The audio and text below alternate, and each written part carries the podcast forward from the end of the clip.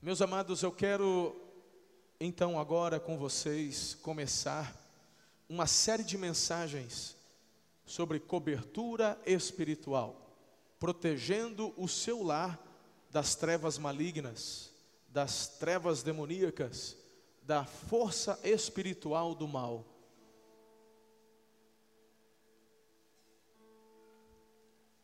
Essa série de mensagens eu prego todo ano ou no máximo a cada dois anos. Hoje é a primeira de sete.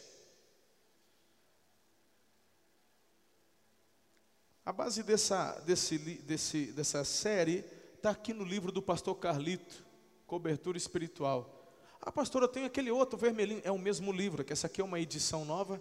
Tá bom? Se você não tem, adquira. Porque eu não tenho tempo aqui nas sete mensagens que vou pregar para dar todos os detalhes, a riqueza de profundidade que o livro traz. Eu aconselho você a comprar, ler em casa, em família. Isso aqui vai te edificar muito, vai enriquecer a sua biblioteca. Tamo junto? Já tem na bookstore para você comprar. Cobertura espiritual. Nosso objetivo aqui é desmascarar as forças das trevas e equipar a igreja para essa batalha que acontece. A mensagem de hoje, a primeira da série, fala sobre você encher a sua casa de luz. Encher a sua casa de luz. Eu quero compartilhar vários versículos hoje com você. Algumas pessoas já têm caderno, caneta, mas pega o teu celular, tem um bloquinho de notas ali, anote os versículos, não perca a oportunidade de assimilar, aprender, porque isso vai edificar tua vida. Posso ouvir um amém? O primeiro texto está no livro de Efésios, capítulo 5, versículos 15 e 16. Tenham cuidado com a maneira como vocês vivem, que não seja como insensatos, mas como sábios aproveitando ao máximo cada oportunidade, porque os dias são maus.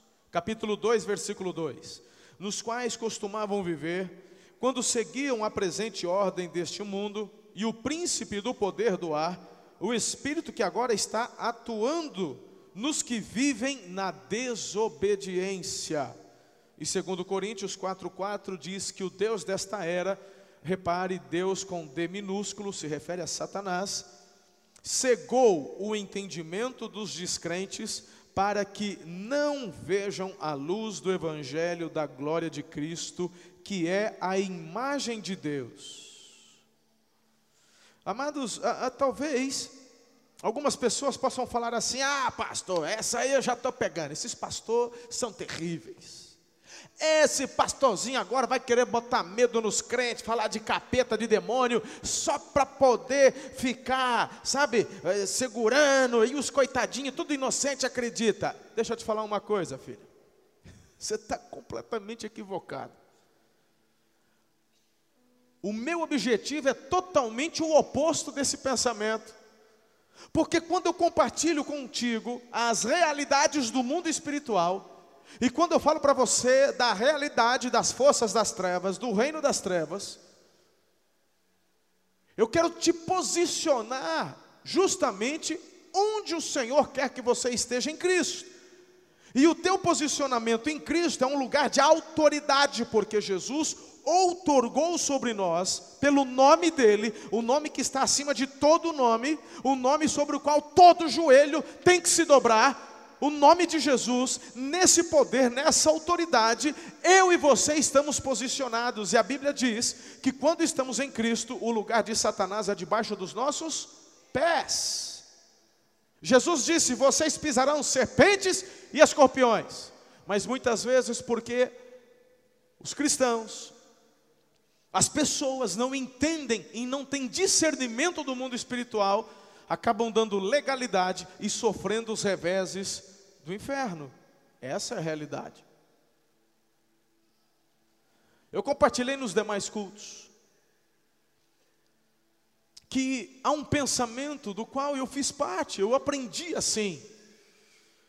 Um pensamento de que você entrega a vida a Jesus, e depois disso está tudo bem, não precisa se preocupar com mais nada. Tipo, você já não entregou a vida a Cristo? O sangue de Jesus já não te lavou? Então descansa. Não liga, está tudo bem. Ah, esses pastores aí é tudo bitolado. A igreja fica falando disso, aquilo, ora, jejua. Para com isso, não é desse jeito não. Jesus já pagou o preço. Então vem cá, deixa eu, te, deixa eu conversar com você, deixa eu explicar bem explicadinho uma coisa. Primeiro, com relação à salvação, Jesus já pagou o preço, não tem nada que eu faça para poder merecer a salvação. A Bíblia fala que é pela fé. Se você está tentando ganhar a salvação pelas obras, você está na roça, porque a Bíblia fala em Efésios 2,8 que a salvação é pela graça. Pela graça. E isso, meu irmão, se dá pela fé em Jesus, e até a fé, até a fé é um dom de Deus. Ai, ai, ai. Por quê? Paulo diz: não vem de obras para que ninguém se glorie. Ou seja, então, é Jesus quem dá a salvação de graça. Estamos juntos até aqui? Ok, perfeito. Agora, se eu não preciso me preocupar com mais nada, por que é que a Bíblia tem tantos textos, tantos textos, falando que eu preciso orar, vigiar, que eu preciso jejuar, que eu preciso lutar contra a carne, que eu preciso estar atento a tudo que está acontecendo, que minha vida ela precisa estar voltada aos princípios. Ei, se está tudo bem, se eu peco e não tem nenhum problema, e aí? Então, meu irmão, vamos tomar cuidado, porque tem uma religiosidade que é passada para muitas pessoas que querem te levar, na verdade, a uma vida de frieza espiritual. Esse pensamento que eu tive um dia eu rejeito, eu nunca mais volto para esse caminho. Nunca mais. Paulo diz assim: eu, eu, eu, eu, eu esmurro meu próprio corpo. Não é auto-martírio, não. Esmurro, a fim de fazer aquilo que, que o Espírito quer que eu faça e não dar vazão às vontades da carne. É uma vida de escolhas diárias. Você está entendendo o que eu estou falando? Diante disso, diante dessas escolhas, eu e você precisamos tomar um, uma posição com relação à nossa vida, porque, de acordo com o que você escolher fazer, é onde você vai estar gerando na tua vida ou uma comunhão, relacionamento, intimidade com o Senhor, ou gerando legalidades na sua vida. E quando você gera legalidades no mundo espiritual, meu irmão, isso vai se refletir. Vai se refletir. Vai ser pastor um dia em nome de Jesus. É isso aí. Veio só para receber um. É isso aí. Aleluia. Tá ligado na terra, tá ligado no céu. Tá vendo? Se prepara, mãe. Veja alguns textos que eu quero compartilhar com você agora em Efésios capítulo 6, verso 12. Pois a nossa luta não é contra seres humanos, mas contra os poderes e autoridades, contra os dominadores deste mundo de trevas, contra as forças espirituais do mal nas regiões celestiais. 1 Coríntios 4, 5, a parte B diz: Ele trará à luz o que está oculto, o que está oculto nas trevas, e manifestará as intenções dos corações. Nessa ocasião, cada um receberá de Deus a sua aprovação que, que vai acontecer? Vai trazer o quê? Vai trazer o que está em oculto. Então presta atenção aqui. Hoje nós vamos falar, meus irmãos, de agendas secretas. Hoje nós vamos falar aqui de quartos fechados, quartos escuros. Porque Jesus não quer apenas a sala de estar da tua vida. Jesus quer o teu coração todo. Jesus não é cardiologista para ficar, né, não, eu me especializei só no miocárdio. Eu me não, ele quer todo o teu coração. Então o texto está dizendo que ele manifestará aquilo que está em oculto. Nós estamos falando de encher a tua vida de luz. Luz. Meus irmãos, eu gosto de dias chuvosos. É, é, é legal até. É bacaninha. É. Ainda mais no nosso calorão aqui de Araçatuba. Não é verdade? Até sábado eu acordei cedinho, fui na, na, na sacada lá da minha casa, estava uma neblina, a gente não enxergava nada, né? A hora que eu olhei aquilo, falei, eu comecei a ouvir uns passarinhos cantar, falei, eita, hoje eles estão usando GPS para voar, porque não dá para enxergar nada, irmão. Mas eu achei bonito, tudo nubladinho, né? Aquele friozinho gostoso. Um dia amanhece chovendo, que delícia aquela chuvinha, mas chove dois dias seguidos. E quando chove três dias seguidos? E quando chove uma semana, começa a embolorar atrás da orelha já assim. Né? As donas de casa que tem criança pequena, pense. Que criança não, acho que não tem noção, né? Ela não sabe se está chovendo, ela só, só, quer sujar, sujar, sujar. Aí você tenta lavar roupa, põe para secar, fica aquele cheiro ruim. Ux, barbaridade, não tem amaciante que dê conta, não seca. Aí você vai lá e põe atrás da geladeira, mas as geladeiras novas não tem mais aquela gradinha abençoada, irmão. Não sei que, que, que esses engenheiros têm na cabeça de tirar nosso secador de roupa. Não sei. Lembra? A geladeira que tinha aquela gradinha? Funcionava, irmão. Você põe meia, você põe tênis, você botava cueca, era coisa linda. Aí acabou. Você olha, você olha atrás da geladeira, está liso. Fala, pronto. Esses engenheiros não têm noção. Não sabe de nada. Aí chove uma semana, você já fica, Deus, segura essa chuva. Cadê o sol? Por quê? Porque nós precisamos da luz. Quando eu olho para a palavra de Deus, lá em 1 João, capítulo 1, versículo 5 diz: Deus é luz e nele não tem treva alguma. E o Senhor nos fez para andar na luz. O Senhor nos fez para vivermos na luz. Meu Deus, é, é, a luz parece que purifica, a, a luz parece que, que ela nos limpa. Meu irmão, quando você tira férias, se você não tem cachorro, não tem nada, você tranca a casa por 20 dias. Quando você volta, primeira coisa que você faz, você entra, tranca a porta de volta e fica lá encolhidinho. É isso que você faz? Não! Você abre porta, abre janela, né? você abre a cortina. Não é assim? Precisamos de luz. A nossa vida, a analogia é a mesma. Você precisa da luz dentro de você, a luz de Cristo, a luz de Deus, a luz espiritual. Eu estou afirmando que existe um império das trevas. Uma das estratégias de Satanás é justamente querer fazer com que você não creia que ele existe. Tem muita gente ensinando a uma doutrina, no mundo espírita mesmo, os espíritas na doutrina deles, eles não acreditam em demônios, no diabo, não existe. As pessoas por aí vão, não, que negócio de capeta, diabo, nada, rapaz. Capeta é o PT, capeta é o inferno é esse mundo aqui, o que o inferno é aqui. É? Vai nessa. Vamos fazer só um comentário. Se você acha que o diabo não existe, que o inferno não existe, você tem todo o direito, Deus te deu livre-arbítrio, sem problema. Você pode crer. Só tem uma coisa: se você tiver certo, eu estou na boa.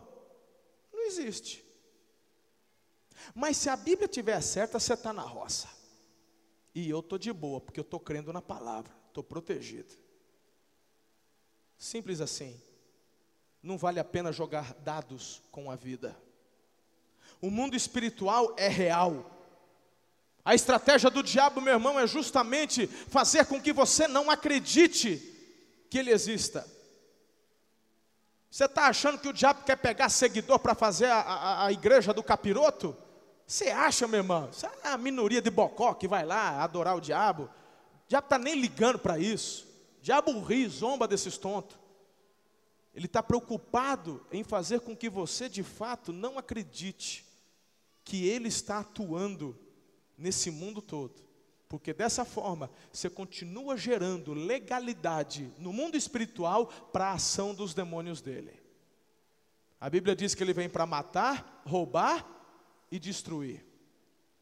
Então a minha o meu objetivo nessa série de mensagens é desmascarar Satanás é equipar a igreja de Jesus, equipar você que está hoje ouvindo essa palavra, para que você se posicione no mundo espiritual e tenha a sua vida, a sua casa, a sua família protegida contra os ataques do inferno. Saia da neutralidade, que no mundo espiritual não existe campo neutro. Lembra daquela historinha do muro? Quem já me ouviu contar a historinha do muro? Pouquinha gente, vou contar de novo. Eu gosto daquela historinha. Quando eu pergunto e ninguém lembra, eu fico feliz da vida. Tinha um muro. Aí em cima do muro tinha um cidadão. Joãozinho estava em cima do muro. Do lado de lá, do lado direito do muro, vai entendendo a mensagem subliminar. Do lado direito, estava Jesus os, e a igreja. mensagem subliminar, direita. Estava lá. E a igreja, Jesus falando: vem para cá, Joãozinho. Vem aqui com a gente. E o povo lá de joelho, chorando, falando: vem. E o pessoal ali, né? A igreja, pula, pula. Vem, Joãozinho. Jesus assim, com os braços abertos: vem, Joãozinho, vem. Te amo, Joãozinho. E o Joãozinho lá olhando. Do outro lado está o capeta, do lado esquerdo, a mensagem. Do lado esquerdo está o capeta. O capeta está com uma água de coco e uma, uma cadeira de praia. Ele está lá deitado tomando água de coco. Eu acho que tinha cachaça nessa água de coco, mas. Mas vou contar do jeito que eu ouvi. Mas eu acho. O capeta está lá, óculos de sol, bebendo água de coco. O Joãozinho olhou para o outro lado, Jesus, vem! O pessoal vem, vem, vem para Jesus, a igreja lá empolvorosa, povo, tudo, tem gente já começou, vamos fazer o jejum para o Joãozinho pular. E gente jejuando, pensa um alvoroço. Joãozinho começou a ficar intrigado, olhou para a esquerda, o capeta está lá. Aí o Joãozinho não aguentou, falou: capeta, o povo lá está jejuando, pulando, chorando, Jesus dizendo vem e tal, e Jesus mostrando as marcas na mão: olha, eu fiz isso por você, você vai ficar aí? Eu não preciso fazer nada, onde você está, você já é meu. Uh, uh. Você, simpatizante, você frequenta um, a igreja, mas também você vai buscar ajuda nos santos. Você vem para a igreja, mas vai tomar um passe de vez em quando. Você vem na igreja, mas o fulano lá, lá ah, custa nada. Dá 100 reais, o outro vai fazer um trabalho bom lá, matar umas galinhas. Você. Você que vem um domingo na igreja, fica um mês sem vir. Você gosta. O louvor é gostoso. Você sente um, uns negócios dentro de você, um calorão, você dá vontade de chorar. Você não entende, mas você gosta, mas depois você alonga. Então, eu sou da época do Fantástico que tinha zebrinha. Lembra, Sidão, da zebrinha? Coluna no meio. Lembra da zebrinha do Fantástico? Olha só eu me entregando a idade. Hoje tem uns pangarezinhos no Fantástico. Mas eu tinha, a época era zebrinha. Eu lembro, voltava da igreja, tinha a zebrinha. Coluna do meio, nem, nem, nem sei do que, que era, mas eu lembro da zebrinha com uma linguinha vermelha que você. Coluna do meio. Meu irmão, no mundo espiritual não tem coluna do meio. Se você acha que você está na coluna do meio, você já está do lado do capiroto, meu irmão. Você tem que se posicionar, filho. Você tem que encher tua vida de luz, porque existe. Agora, vamos caminhar aqui. Vamos caminhar. Se você, me ouvindo aqui, está dizendo, pastor, eu estou sentindo, está certo, está aqui, está confirmando dentro do meu coração. Então tenho dois posicionamentos que você precisa tomar para poder experimentar uma vida cheia de luz. Do contrário, eu já dou a bênção apostólica aqui, você vai embora. Porque para ter uma vida cheia de luz, em primeiro lugar, você precisa reconhecer suas trevas interiores. Vai me ofender agora, pastor? Calma, filho, deixa eu calma, não é assim. Fica nervoso. Quer te ofender, não. Quero que você viva o melhor.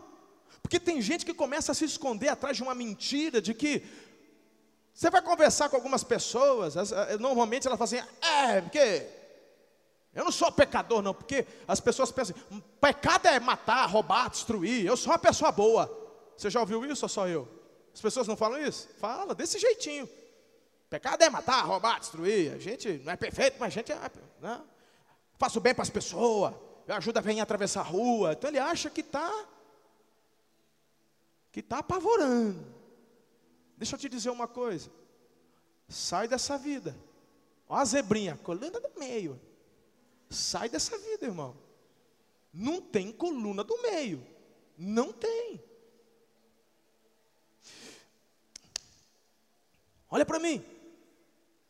Quando eu, diz, quando eu digo que você precisa reconhecer estas trevas interiores, é porque a palavra de Deus diz que eu e você somos pecadores. Olha só, Jeremias 3,13. Mas reconheça o seu pecado.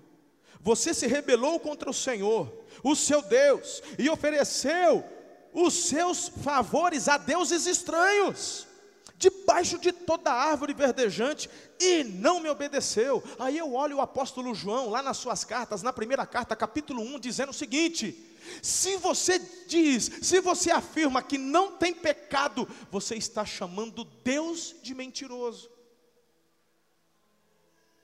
Quando você diz que não tem pecado, chama Deus. Agora, e aí? Vai continuar nessa pegada aí? Fala, não, comigo está tudo bem, não preciso disso aí. Eu estou falando daquele quarto fechado, irmão. Eu estou falando daquele lugar lá que ninguém sabe, só você.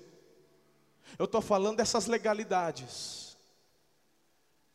Eu estou falando desse quarto escuro, embolorado, fétido, que está apodrecendo. Você precisa deixar a luz de Jesus entrar nesse lugar. Quem está me entendendo? Reconheça as suas trevas interiores. Todas as vezes que eu entro no meu secreto e vou orar e vou eu ajoelho, e, e eu estou ali, meu irmão, uma das um dos primeiros sentimentos que eu tenho é de chorar, porque eu começo a falar, meu Deus, como é que pode um Deus tão grande, santo, bondoso, poderoso, como é que pode esse Deus ouvir a oração de alguém como eu, pecador? Lembra do publicano?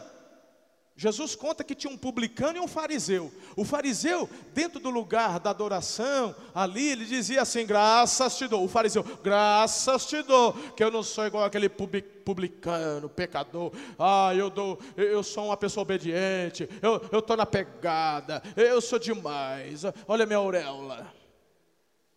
A Bíblia fala, Jesus dizendo: o publicano não ousava levantar o rosto, batia no peito e dizia: Deus, se propício a mim, pecador. Jesus fala: Este saiu justificado, o outro, na roça, né, irmão?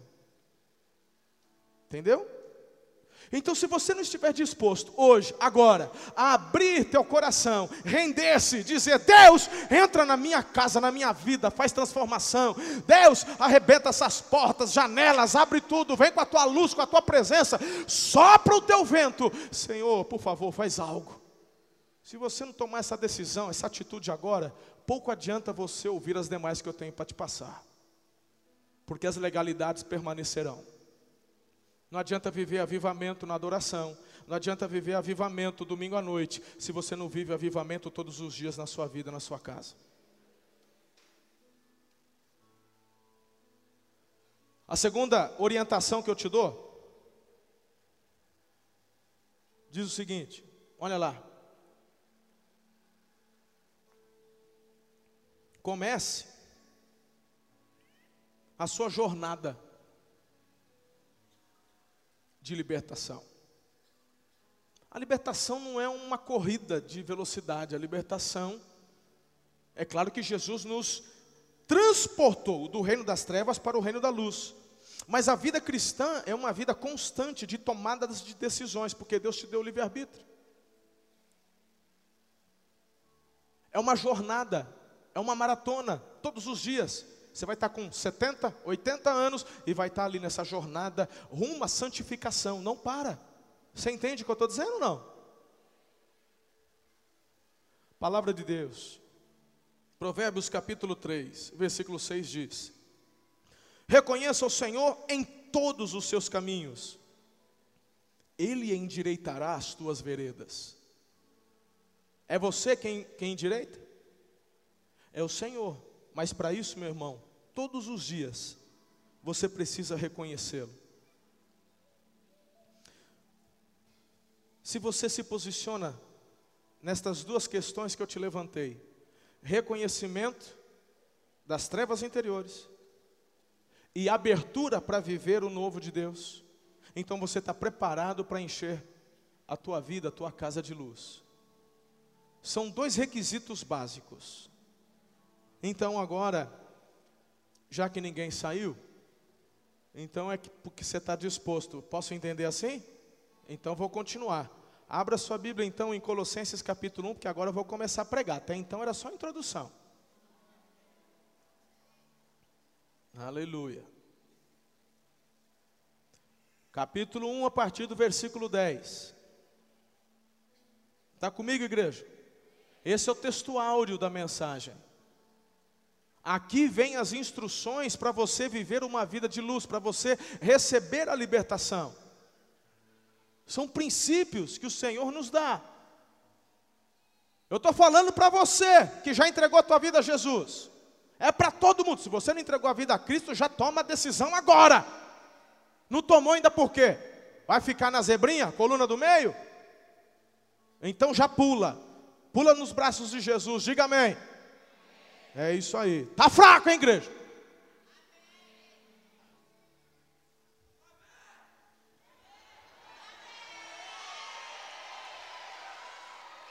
Senão eu começo a pregar de novo, eu vou dar introdução de novo. Você vai entregar a vida a Jesus ou não?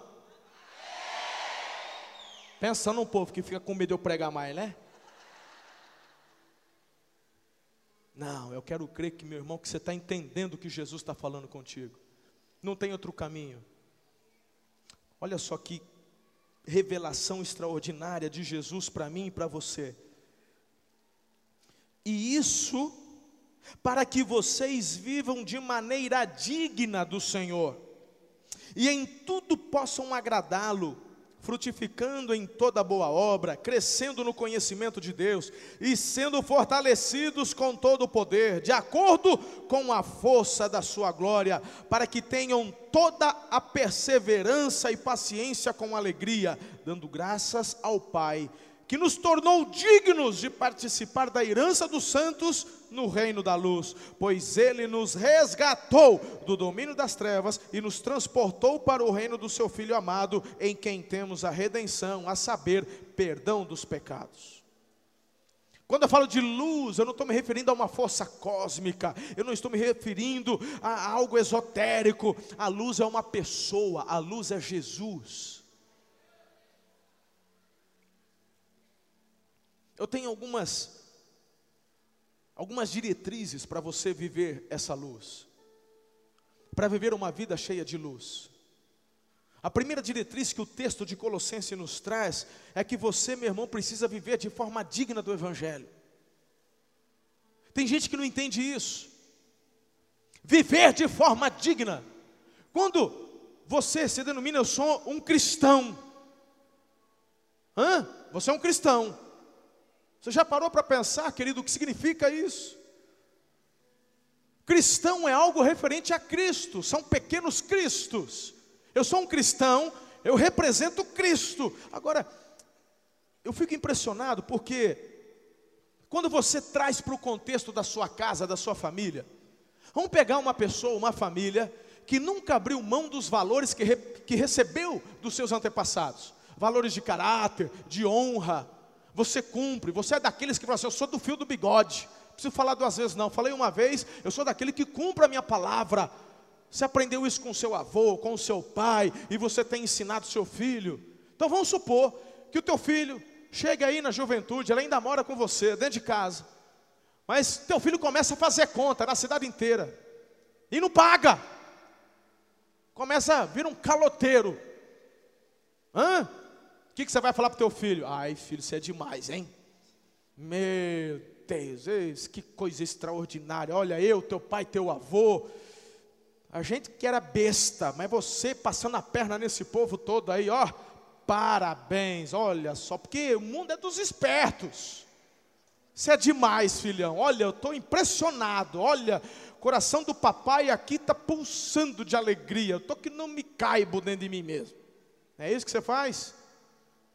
Ai, se uma filha minha faz isso, que eu perca as estribeiras. Porque eu recebi do meu pai esses valores. Valor de caráter, de honrar a palavra. Se você, meu irmão, não quer colocar em xeque o teu nome, porque é o teu filho que vai fazer esse monte de coisa errada aí, E você vai lutar, vai brigar, vai falar, vai ensinar, vai corrigir, exortar, disciplinar. Se você faz isso, por que é que você não faz com relação ao seu caráter cristão? Porque quando eu me refiro a caráter cristão lá fora, quando eu leio esse texto, e esse texto diz viver de forma digna, meu irmão, quando você se diz cristão, você está dizendo, eu sou seguidor de Cristo. Não é a placa da tua igreja, não é o teu pastor. A Bíblia fala que você, quando entrega a vida a Jesus, se torna embaixador de Jesus. E você tem vivido de forma digna? Hã?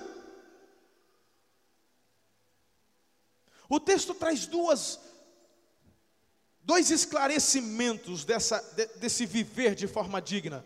O primeiro esclarecimento é fala que eu preciso frutificar, frutificar toda boa obra.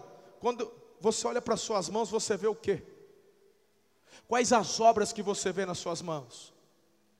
As obras que tuas mãos têm frutificado são boas obras, são obras dignas do Evangelho. As obras das tuas mãos glorificam a Jesus, ou quando você olha para as obras das tuas mãos, você se envergonha. Lá na sua casa, suas mãos têm sido usadas para quê? Abraçar suas, seus filhos, abraçar sua esposa, acariciar a sua esposa, ou suas mãos têm sido usadas para poder jogar prato no chão, copo na parede? Por onde você tem frutificado? Sabe o que me chama atenção? É que a Bíblia fala que de uma mesma fonte não pode jorrar água doce e água salgada, água amarga. Ou é doce ou é amarga? Por que, que aqui na igreja você frutifica algo bom e lá durante a semana só o que não presta? É porque, meu irmão, você tem mantido portas fechadas, quartos escuros. E Jesus está te chamando para você encher a tua casa de luz. Diga amém se você está entendendo.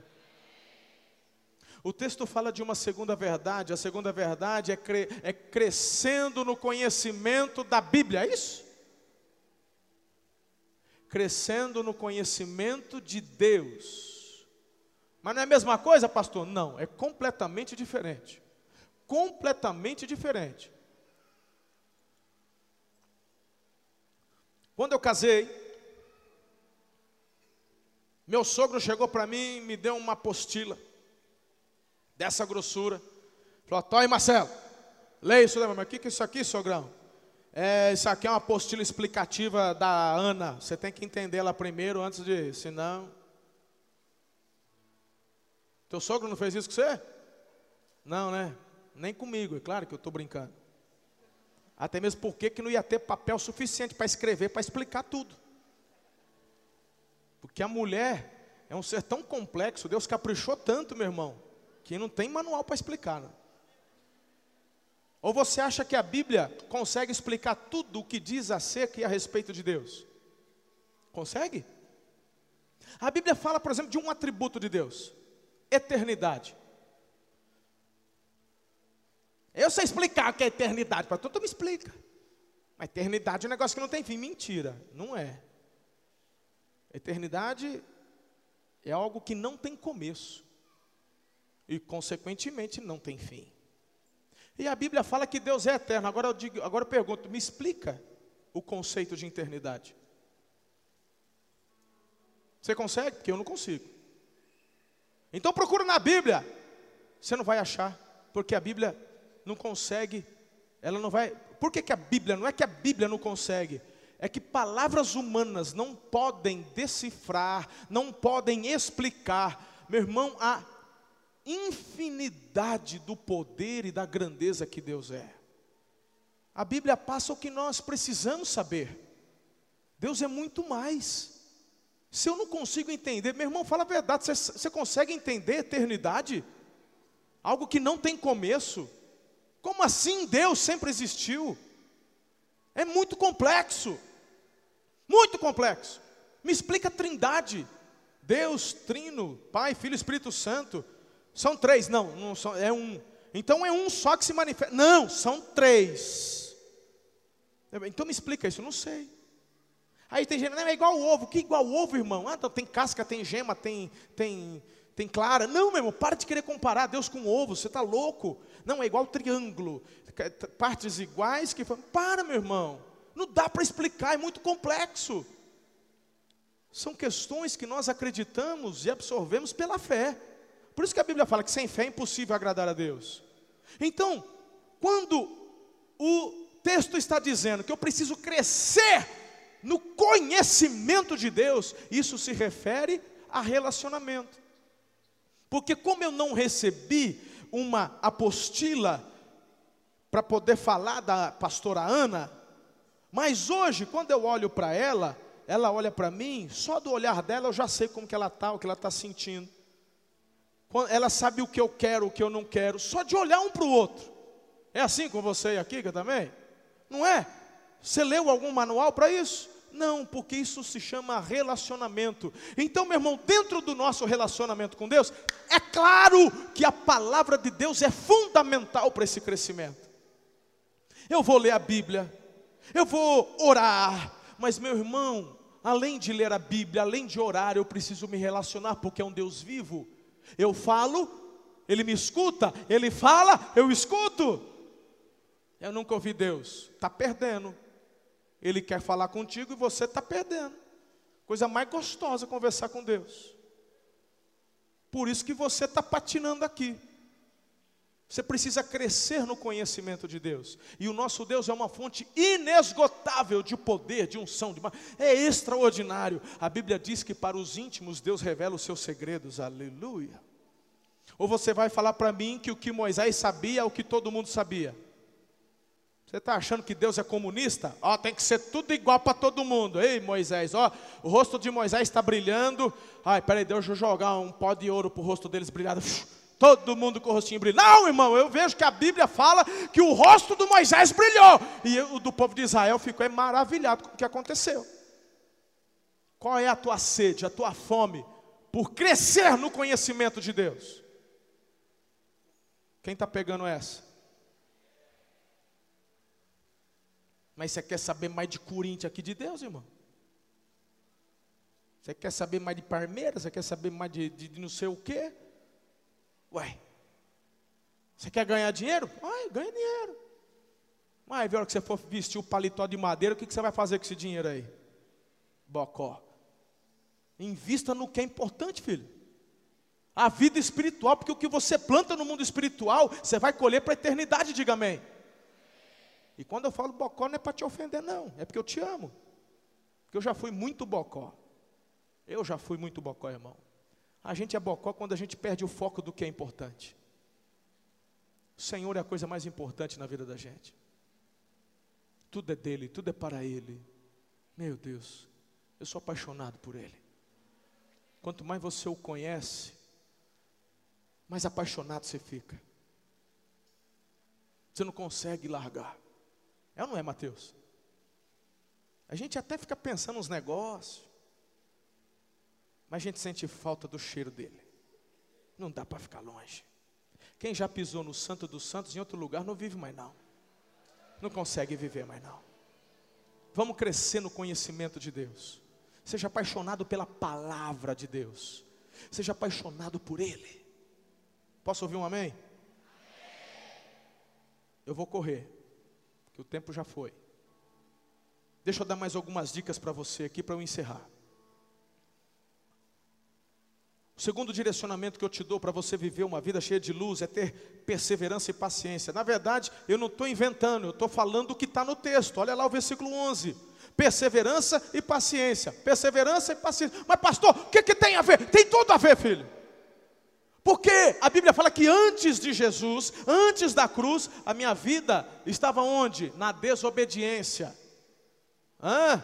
A Bíblia fala: quem mentia não mente mais, quem roubava não rouba mais. Então, quando eu chego em Cristo, quando eu chego na cruz, Jesus fala assim: o teu passado está apagado, anulei o teu pecado, eu paguei, está tudo zerado. E a Bíblia fala que Ele não se lembra mais das nossas, das nossas, dos nossos pecados, das nossas iniquidades.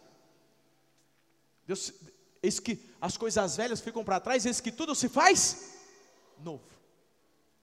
Aí, meu irmão, Jesus nunca falou que, que, você não ia ter problema, que você não ia ter gripe, que você não ia ter doença, que você não ia, que você não ia ficar sem dinheiro. Nunca, nunca. Jesus nunca falou isso aí. Olha, Jesus falou que o justo não mendiga o pão. É diferente. Aí vem uma tribulação. Aí você ora e parece que não está acontecendo nada, parece que Deus não está ouvindo. Aí vem um aperto daqui, você ora um mês, você ora um ano, dois anos, não acontece nada. Aí você fala, ah, Deus não me ama mais. Aí você faz o quê? Desiste. Quando você desiste, na verdade é porque você está parando de olhar para Jesus e começa a olhar para onde? Para onde? Para o passado. O que, que tem no passado? No passado tem vício, tem adultério, tem homossexualidade, tem mentira, tem roubo, tem fofocaiada, tem, tem tudo que não presta que Jesus deixou. Aí você começa a olhar para trás, irmão. Aí, você, é as reca... aí vem a recaída. Quando você vem na recaída, o que, que acontece? Legalidade. Quando você dá legalidade no mundo espiritual, quem vem atuar? Satanás e seus demônios. Está entendendo? Por isso que a Bíblia fala: quer viver na luz? Persevere. Paciência. Agora, sabe qual que é a chave disso? O final do texto diz: com alegria, porque a alegria do Senhor é a nossa. Então, meu irmão, seja alegre.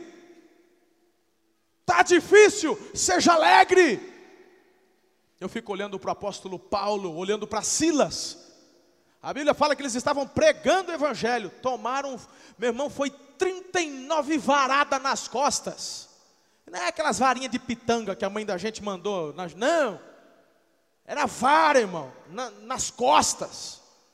Eu no culto anterior estava lembrando, né? Minha mãe nunca economizou a vara. E aleluia, glória a Deus por isso. As varinhas. Ela gostava muito da cinta também. Meu pai tinha loja de, de vendia cinta e nunca faltou cinta em casa. Uh, Senhor, mais que a varinha é, ressecava e quebrava, mas a cinta ficava pendurada. Você lembra? A cinta, tinha uma cinta que ficava pendurada lá no lugar da chave. Era um memorial da disciplina. A gente passava lá quase fazer o sinal da cruz, tem misericórdia, Senhor. Era uma cintona de couro comprida, assim, ficava lá pendurada. Meu irmão, eu me lembro quando eu tomava umas varadas dessa né, quando a mãe acertava na gente aqui, no, no, no começo, ou no, eu não sei se a picanha começa ou termina por aqui, está emendando com a, com a, com a parte de, da, da, coxa aqui de trás. Meu irmão, não sei, faz muitos anos que eu tomei, mas quem já tomou uma bem dada nunca mais esquece. Eu lembro daquelas varadas, meu irmão, você treme, você começa, você quer passar, você quer ver se para a ardência, não para, aquilo arde, aquilo arde, aquilo. Aí, meu irmão, você chora, você esperneia, pensa, dói, se uma varadinha de, de pitanga arde, dói tanto, eu fico imaginando o Paulo e o Silas que tomaram 39. Cada um. Quando termina, são lançados na prisão. Vão para o calabouço. A Bíblia fala que estavam acorrentados nas mãos e nos pés. Era meia-noite. Meu irmão, não dava nem para soprar um às costas dos outros. Né? Que às vezes uma sopradinha dá um alívio, não é assim? Não é assim que a avó fazia com a gente? A avó passava o mertiolate e assoprava, né? A mãe falava assim, ah, aperta aí, já vai passar. A mãe, a mãe, é, é, é, pelo menos a minha era assim. Ah, fica firme aí que já vai passar. Agora a avó não, a avó passava o mertiolate e assoprava. É, é, lembra da história da geladeira? Tem umas coisas que evoluem para o que é ruim, irmão. Mertiolate não arde mais. Coisa chata isso. Porque o sonho de todo mundo que levou uma ardida de um mertiolate era querer depois reproduzir nos filhos. Aí um dia eu fui passar na minha filha assim, comprei mertiolate. Tava o raladão assim, eu falei, é hoje. Aí eu falei assim, fica firme aí, que arde, porque o que arde cura e o que aperta segura, já dizia mesmo. Aí eu passei e já fiquei esperando. E ela olhando para mim. Aí fechei, chacoalhei, acho que o negócio estava. Devia ter ácido sulfúrico, deve ter lá no fundo, chacoalhei, abri, passei. Aí acho que a Ana falou: Meu amor, hoje não arde mais. Eu falei, Pronto, joga essa porcaria no lixo, não presta. Que se não arde, não sara, irmão. Eu não sei que esses médicos, que esses, esses né, pessoal do laboratório tem na cabeça hoje. Por que, que eu estou falando isso? Já perdi o fio da meada já. Hã? Por causa do Paulo e do Silas. Não podia nem dar uma sopradinha um nas costas do outro, porque estava tudo acorrentado. O que, que eles estavam fazendo? Meia-noite, o que, que eles estavam fazendo? Louvando a Deus. Louvando a Deus. Isso não fala nada para você? Isso fala de perseverança. E já vem, meu irmão, a terceira chave para você romper, que é ter um coração cheio de gratidão. O versículo 12 fala: dando graças ao Pai. Por que dar graça ao Pai que só estou todo lascado, com as costas ardendo, acorrentado? Diz a Bíblia, porque Ele te deu, meu irmão, o privilégio de fazer parte da herança dos santos. Ele te deu o privilégio de você herdar os céus. Então tenha gratidão no teu coração. Não é possível, não é possível alguém. Meu irmão, tem gente que é, muito, que é reclamão demais. Eu não estou falando que não tem dia que a gente dá uma. Né? Tem dia que. Mas tem gente que tem uma. Tem gente que só sabe reclamar. Você é chato, você é chato. Você é chato, porque meu irmão, se o teu time ganha, você reclama. Meu irmão, se você tem um aumento, você reclama. Se você, meu irmão, come picanha, você reclama. Você é chato. E você é chato desse jeito, a tua boca dá legalidade para o inferno. Porque quando eu olho para um Paulo e Silas louvando dentro da prisão, meu irmão, eu começo a entender que o Espírito de Deus nos leva para um outro nível. Larga a mão dessa vida, em nome de Jesus. Mulher, você é chata. Sabe por que teu marido ainda não foi liberto da cachaça? Porque toda vez que vai chegando seis horas da tarde, quando ele lembra de chegar em casa, ele já vai saber que você vai ficar na orelha dele gritando, reclamando, e papapá ele prefere encher a cara de cachaça antes de chegar em casa. Você pode chorar no altar, você pode jejuar, mas enquanto você não mudar, teu marido não vai ver a luz dentro de casa, ele vai continuar na cachaça. Pronto, falei.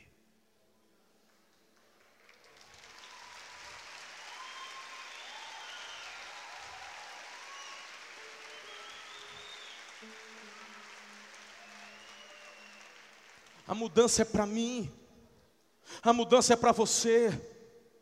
O Senhor nos transforma. O Senhor transforma um filho do trovão, um Boanerges, que era João, no apóstolo do amor. Transformação. Tua vida precisa ter gratidão. Glorifica a Deus, irmão. Glorifica a Deus. Sabe que você está precisando jejuar. Você não está jejuando, né? Você não está jejuando, né? A gente está numa pegada de 40 dias de jejum. Sabe por que, que eu jejuo? Eu não jejuo porque eu gosto, não, irmão. Eu jejuo porque eu preciso. Eu preciso mortificar minha carne. Eu preciso, meu irmão, mortificar a carne para ser sensível à voz de Deus. A igreja está num jejum. Cada semana tem um jejum diferente. Esse nosso jejum vai até, vai até quarta-feira agora. Das 8 da manhã às 18, jejum total só toma água, chá, café e suco sem açúcar. Quem não pode fazer esse jejum total, tira pães e massas a semana toda. Aí também você quer tirar pães e massas só das 8 às 18. Aí você também, você quer moleza, né? Aí é mamão de açúcar, mamão com açúcar, daí é. Mas você não está jejuando, não. Não está, filho. Quando você começa a jejuar, você começa a dar valor às pequenas coisas. A gratidão começa a florar, Eliezer. É, é verdade, Claudião. A, a, gratidão vai. Meu irmão, é um negócio sobrenatural. Tem uma turma aqui comigo que está jejuando 40 dias só na água. Já estou falando que daqui a pouco, ai pastor, qual dieta você está? Pensa uma raiva que me dá quando vem perguntar, que dieta você está fazendo? É jejum, irmão, vamos orar e jejuar. Que faz bem para o espírito e também emagrece. Vem jejuar com a gente. Esses dias a pastora Ana comprou um shampoo, meu irmão, cheiroso. Um cheirinho doce, doce, né? Doce. O jejum aperta tanto, meu irmão, que a hora que eu passei aquele shampoo, quase que deu vontade de beber.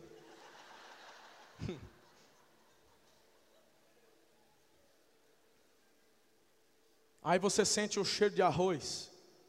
Pensa uma gratidão que começa a vir dentro de você. Senhor, eu só queria um pouquinho de arroz.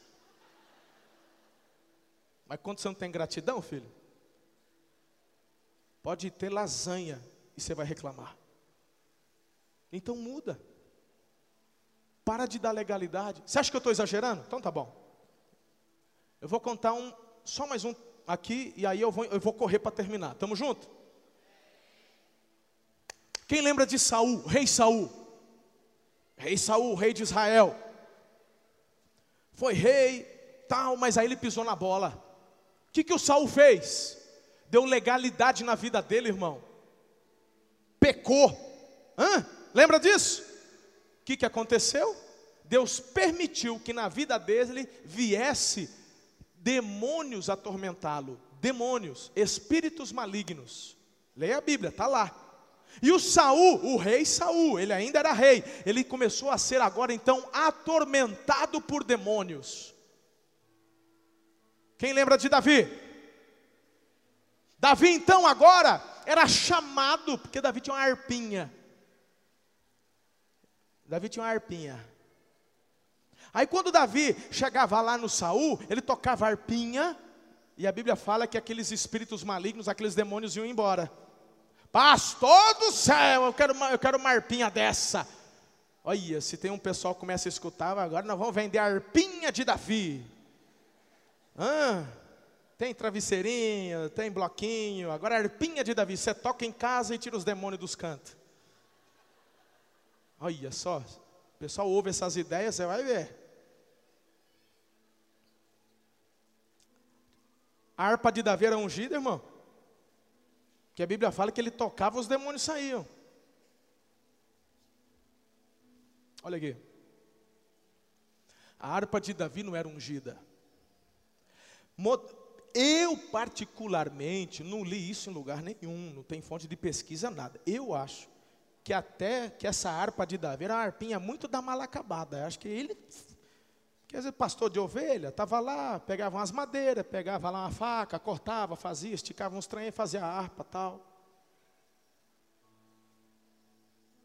Sabe onde está a chave? A chave não é na harpa, a chave está em Davi, porque ele era um adorador. O coração de adorador de Davi tocou o coração de Deus, tanto que Deus o escolheu. Deus o viu lá no meio daquelas ovelhas. Deus o viu, Deus o escolheu. Davi não foi escolhido porque era de uma família nobre, não foi escolhido porque era matador de gigante, não foi escolhido porque matou um urso, um leão defendendo as ovelhas. Deus o escolheu porque o coração dele era um coração de adorador. Enquanto trabalhava, ele adorava. E quando Saul, atormentado que estava, Davi chegava, na verdade, Davi não é que ele tocava harpa, Davi começava a adorar a Deus. E quando você começa a adorar a Deus, deixa eu te falar uma coisa: demônio não fica, irmão. Demônio não suporta adoração. Por que, que demônio não suporta adoração? Aí fala, ah, eu vou deixar o louvor tocando dentro de casa o dia inteiro. Aí demônio não vem, Ei, não é isso aí, não, bobinho. Não. Não adianta deixar o louvor tocando na tua casa, não é isso, larga a mão. É porque quando um ador, quando um adorador adora em espírito e em verdade, essa adoração atrai a manifestação da glória de Deus. A presença de Deus é manifesta, e onde a presença de Deus manifesta, o lugar enche de luz e as trevas não podem ficar. Não adianta você botar louvor na tua casa se você não é um adorador que atrai a presença manifesta de Deus. Você vai reclamar ou vai adorar? Tem roupa para passar? Passa a roupa adorando. Passa a roupa orando em línguas. Passa a roupa profetizando. Quando você pegar a roupa da tua filha, vai falando: Olha, meu Deus, quando a minha filha usar essa camiseta, ela vai lá para a igreja, que ela seja cheia do teu. Vai profetizando, irmão. Meu marido, quando vestir essa calça aqui, ele for para o trabalho, que ele seja diligente. Leva Deus as pernas deles a andar pelos caminhos que o Senhor tem para prosperá-lo. Leva ele para uns clientes. Meu irmão, aí a mulher, esse inferno de roupa que não acaba nunca, pela. Aí você escolhe. Quem que você quer agradar, filho? Faz sentido o que eu estou falando ou não? Diz que ia correr e vou correr. As duas últimas chaves é você reconhecer quem pagou o preço do seu resgate e confiar que só por Jesus seus pecados foram perdoados. A base está ali no versículo 13, diz: Nos resgatou. Está no versículo 14, que diz: Em quem temos a redenção, a saber, o perdão dos pecados. Você precisa de fato acreditar quem pagou o preço dos seus pecados e tomar posse dessa verdade. Você precisa se apropriar dessa verdade absoluta de que Deus te salvou, te libertou. Porque, meu irmão, um dos ofícios do diabo é acusar. Uma das coisas que o diabo gosta de fazer é chegar para você, ah, você está toda, toda avivadinho hoje, né? Ah, te vi hoje levantar a mão. Ah, mas eu sei quem você foi. Aí o diabo vem no, dentro de você. A, a, Bíblia fala que são os dardos inflamados. Ele fala assim: é. Até pouco tempo atrás estava aí, né? No adultério. Até pouco tempo atrás estava aí com o nariz na cocaína. Até pouco tempo atrás estava mamando na, na garrafa de cachaça. E o diabo acusando, acusando. Meu irmão, quando o diabo te lembrar do teu passado, lembra ele do futuro dele. Falou, capeta, teu futuro é o lago de fogo, você já está condenado. E o meu passado foi lavado, remido e apagado. Não adianta me lembrar, porque nem eu me lembro mais. Ah, eu fui prostituta? Problema é teu, porque hoje eu estou olhando é para Jesus. Vai, fica curtindo meu pecado do passado aí, capeta, bocó. Vai, pode curtir. Eu não vou olhar para trás, porque Jesus pagou, diga, Jesus pagou o preço do meu pecado. Por isso, meu irmão, você pode viver uma nova história. Fica em pé para parecer que está acabando.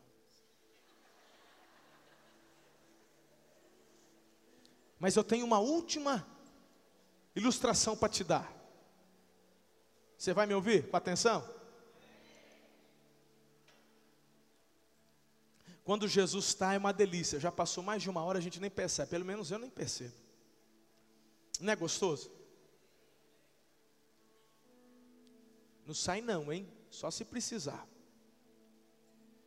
Deixa eu te contar uma última coisa.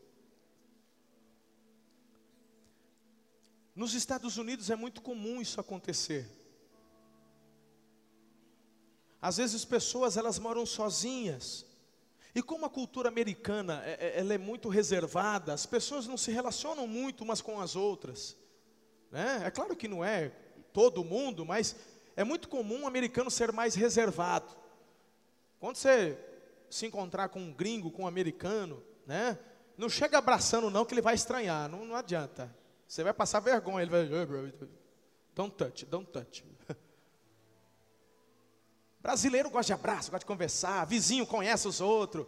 Quando você não vê o vizinho, fala assim, ah, vizinho, não te vi hoje. Não, tá tudo bem, beleza. Mas no, lá não. É muito comum pessoas terem vidas isoladas, reservadas. Hã? E até mesmo porque todo mundo lá tem uma arma dentro de casa, então você não bate na porta de ninguém assim à toa.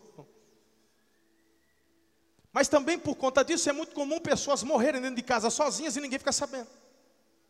Normalmente a casa está fechada, trancada, ninguém fica sabendo. A pessoa morreu. Morreu. Passa uma semana, passa 15 dias. Aí um dos vizinhos fala, rapaz, ele olha para o sapato, cheiro estranho aqui, meu. Olha para o filho, foi você, menino? Eu falei, não, pai, eu tô, tô tudo. Aí está lá, Veio o outro vizinho e falou assim: rapaz, tá assim, rapaz, estou sentindo um cheiro já faz tempo, está aumentando, todo dia aumenta. Um cheiro podre. Ah, mas o lixo está sendo recolhido direitinho. É, aqui não tem lixo nenhum. Rapaz, mas de onde vem? Aí daqui a pouco outro vizinho, três, quatro, já começa, rapaz, aí vem, aí vai, aí chega na porta da casa, lá, porta fechada, janela fechada, vai na porta, olha, vem daqui, vem daqui, é dessa casa. Quem que mora aí? Rapaz, nem sei. Eu sei, também não sei. Chama a polícia, chama a polícia, a polícia bate na porta, na porta ninguém atende. Aí daqui a pouco a polícia, bem, arromba a porta. A hora que arromba a porta, quem está lá, deitado no sofá, o dono da casa morreu, está apodrecendo, tem 15 dias. Está só o caldo. Quando a porta é arrebentada, ela escancara, meu irmão, aí que a podridão sai. Aquela podridão, todo mundo sai com o dedo no nariz, aquele negócio horrendo. Polícia para entrar tem que usar máscara. Pensa um negócio desagradável. Aí todo mundo vê, todo mundo olha, todo mundo quer saber.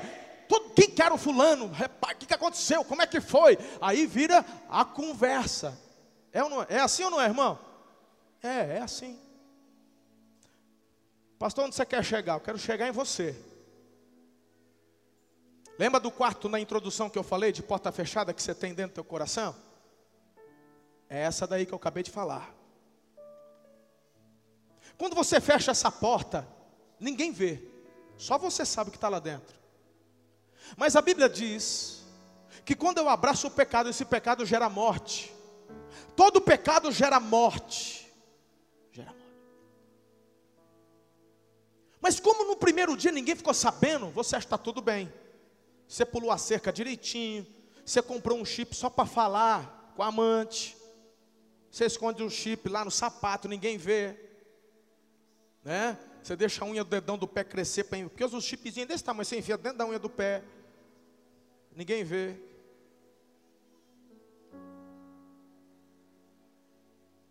Você só.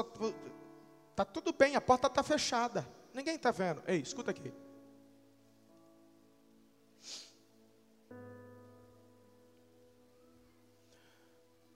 Pode demorar uma semana. Pode demorar 15 dias. Pode demorar um ano, dois anos. Uma hora. O cheiro começa a vazar e o cheiro ninguém segura. O cheiro ninguém segura. E você sabe o que eu estou falando e é verdade. Hã? Ninguém segura. Aí, filho,